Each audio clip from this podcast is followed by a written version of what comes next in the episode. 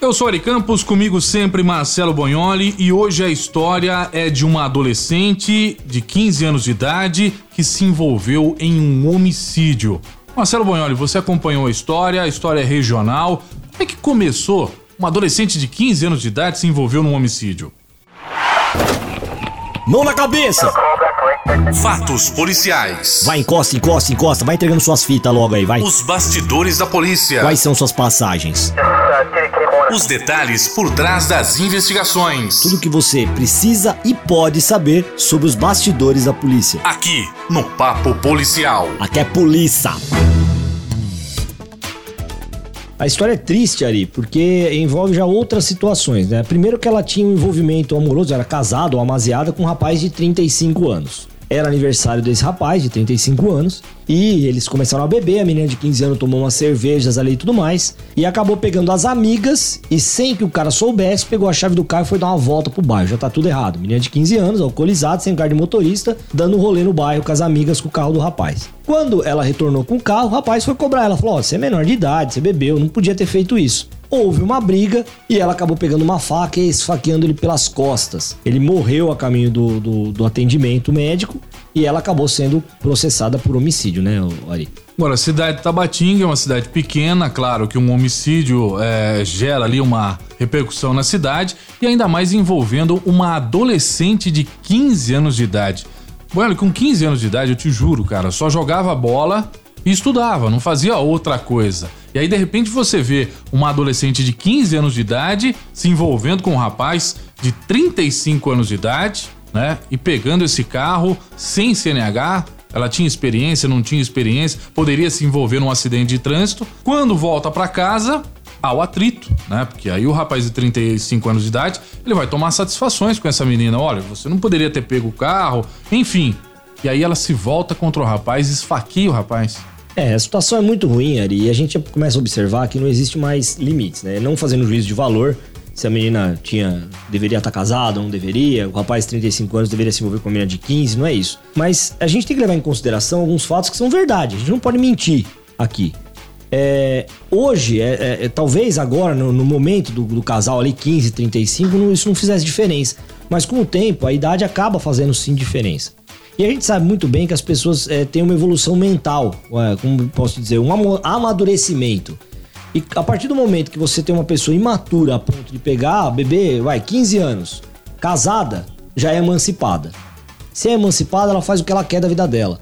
Tomou cerveja com 15 anos de idade. Só toda criança adolescente pode isso, depois de emancipar, pode beber cerveja. Então a gente começa a ver várias situações. Ela dirigiu, ela estava casada com um rapaz de 35 anos, ela bebeu, é, segundo o próprio relato policial, ela pegou o carro sem autorização, conforme o próprio relato policial, e dirigiu esse veículo pelo bairro. Uma menor de idade, alcoolizada, dirigindo um veículo sem carta de motorista. Já deu uma sorte tremenda de não acontecer nada pior.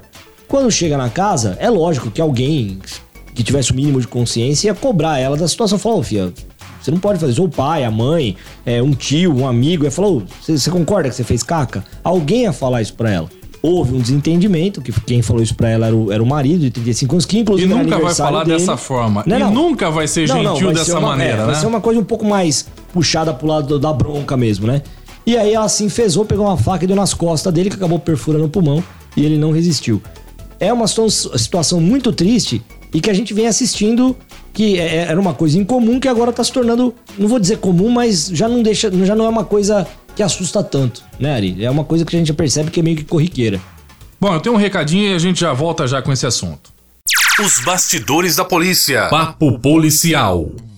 Bom, o recado que eu tenho para você é do app da Rádio Morada. Baixe o app da Rádio Morada e leve a sua rádio preferida para onde você for. A melhor programação as melhores promoções e os melhores locutores você tem na Rádio Morada, a líder absoluta. E claro que você tem toda a equipe do jornalismo da Rádio Morada ao seu dispor aí no seu celular. Então, não perde tempo não. Baixe o aplicativo app Rádio Morada.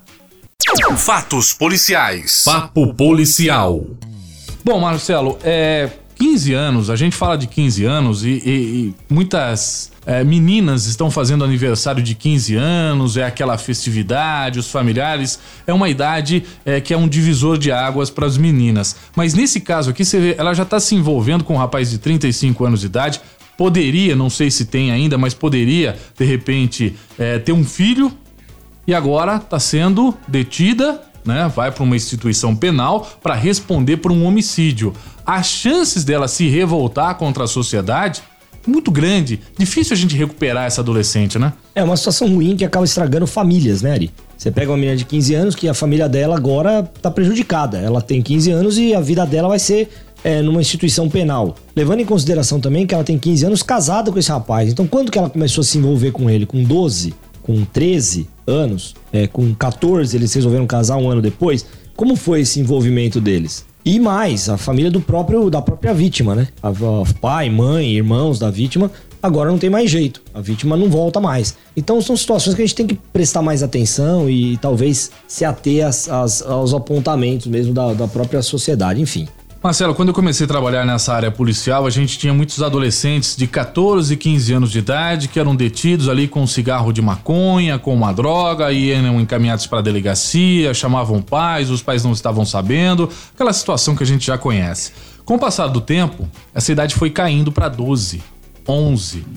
Já cheguei a encontrar aqui na nossa região meninos de 6 anos com cigarro de maconha. Ou seja, tá caindo a idade. Você vê, é um homicídio. A gente tá falando de um homicídio de um adolescente de 15 anos, uma adolescente de 15 anos de idade. E o tráfico, até pouco tempo atrás, era com adolescentes de 15 anos. E já tá caindo para 10, 9. Encontrei aí esse menino de 6 anos de idade, que já tinha o cigarro, é, já fazia uso do cigarro de maconha. Então, assim, é muito precoce, né? É, esse envolvimento dos adolescentes e das crianças com esse mundo da criminalidade. Ari, eu vou te contar uma história. Eu era policial militar em 2008, e isso há 12 anos atrás, né? E nós assustamos, a polícia militar de Araraquara assustou ao atender uma ocorrência de um garoto de 9 anos com uma pistola 380 na mão, fazendo roubo numa panificadora na Yolanda Opsi. Ele roubou essa panificadora por três vezes até ser preso. Então, assim, a gente observa, hoje, se fosse hoje, a gente não teria esse susto. A gente não tomaria. Nossa, um garoto de 9 anos com uma pistola na mão. Hoje não. Então, é, eu acho que a sociedade, quer dizer, o ser humano, ele se adapta muito facilmente às situações. E as situações vão sendo trazidas pra gente na sociedade.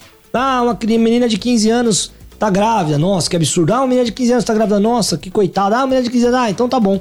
E a gente vai se acostumando às situações, escalonariamente, dizendo, sei lá, enfim, e a gente acaba chegando à conclusão de que daqui a pouco vai ser comum uma menina de 6 anos tá sendo mãe, Entendeu? É dentro que é, acho que a física, a, a, a, biologicamente, biologicamente não, é não, é possível, mas não seria de se estranhar. Agora, você falou desse caso aí, a gente nem sabia desse caso. Vocês conseguiram contato com a família? É, família problemática, na época nós conseguimos contato. A família era, era, era uma família problemática, o pai estava preso, a mãe era dependente química, mas não tinha renda, precisava. É, enfim, o menino queria as coisas dele também. Eu não sei em que momento ele conseguiu essa arma, eu não me lembro direito mas ele fez três vezes, ah, ele roubou três vezes uma panificadora na Holanda Ops. E a gente acompanhou essa situação.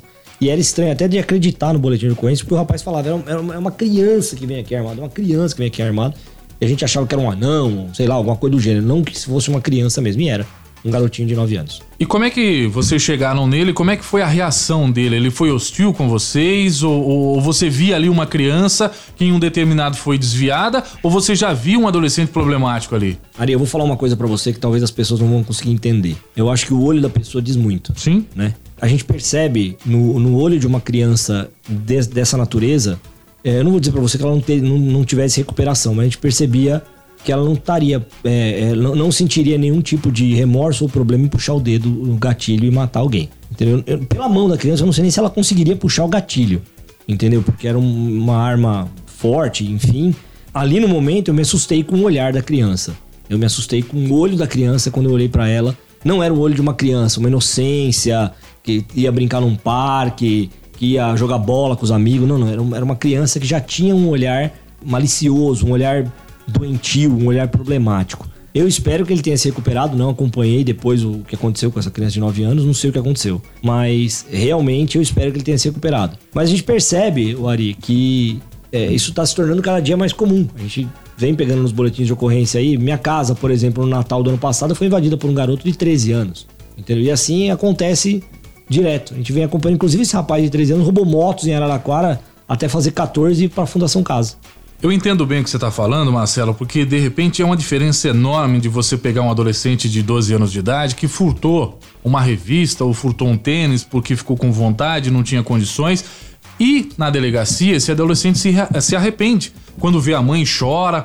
Mas, ao mesmo tempo, você tem alguns adolescentes e algumas crianças que desde pequeno já tiveram contato com a criminalidade e acabam perdendo isso, perdendo essa inocência e também eles acabam é, é, aflorando esse lado difícil da gente acreditar. Difícil acreditar que uma criança pode cometer um crime. Por exemplo, eu acompanhei a história de um menino de 12 anos que era traficante. E ele afrontava a polícia e já estava afrontando os traficantes. Então, o medo do conselho tutelar qual que era? Era do traficante matar esse menino de 12 anos de idade. Então, é, é, as autoridades estavam torcendo para ele fazer 13 anos, que aí ele poderia ser recolhido. Senão, ele poderia ser morto por algum traficante. E ele não demonstrava arrependimento nenhum. Ele falava como adulto: vou fazer, eu sei que não dá nada. Afrontava as autoridades com 12 anos de idade. Então, muito precoce no mundo do crime, acaba perdendo a inocência e sabe até onde ele pode ir ou onde ele não pode ir. É, a gente, a gente vive numa sociedade que desde criança o que a gente faz é medir os nossos limites, né? A criança chora no berço porque ela sabe que alguém vai trazer uma madeira. Então ela começa a medir limites, ó. Não põe a mão aí, vai lá e coloca. E assim a gente faz a vida inteira. A gente mede aonde a gente pode entrar, com quem que a gente pode falar, o que a gente pode falar com todas as pessoas que a gente conhece. Né? Isso eu acredito que a pessoa faça até a morte. É lógico que é, a gente tem que levar em consideração a, a história social dessas, dessas pessoas, né? Família que nasceu, condições de vida e etc. É, mas a gente tem que entender também que existem algumas situações que não, não basta só a, a levar em consideração o, o, poder financeiro ou a situação socio, socioeconômica. Tem que levar em consideração também o problema psicológico das crianças. E no caso dessa, desse garoto de 12 anos que você disse, imagina só, um garoto de 12 anos tá discutindo com a, com a, com a polícia no nível que esse garoto que você contou estava. Então isso prova que ele não tinha recursos ou atenções sociais, ele também não tinha nenhum tipo de medo. Né? Então, não ter medo é um problema psicológico, porque medo é, um, é natural do ser humano. Né? Então, é um problema, não é, Nori? Bom, Marcelo, o papo foi legal, não sabia dessa história aí que você estava envolvido nessa ocorrência aí. Cada vez a gente vai aprendendo mais e trocando experiências aqui. A gente espera numa próxima edição com mais informações e esses bastidores da polícia que atrai tanto aí o pessoal, certo? Certíssimo, Ari. Obrigado para todo mundo e os ouvintes aí que sempre acompanham a gente no podcast. Mão na cabeça! Fatos policiais. Vai, encosta, encosta, encosta. Vai entregando suas fitas logo aí, vai. Os bastidores da polícia. Quais são suas passagens? Os detalhes por trás das investigações. Tudo que você precisa e pode saber sobre os bastidores da polícia. Aqui, no Papo Policial. Aqui é polícia.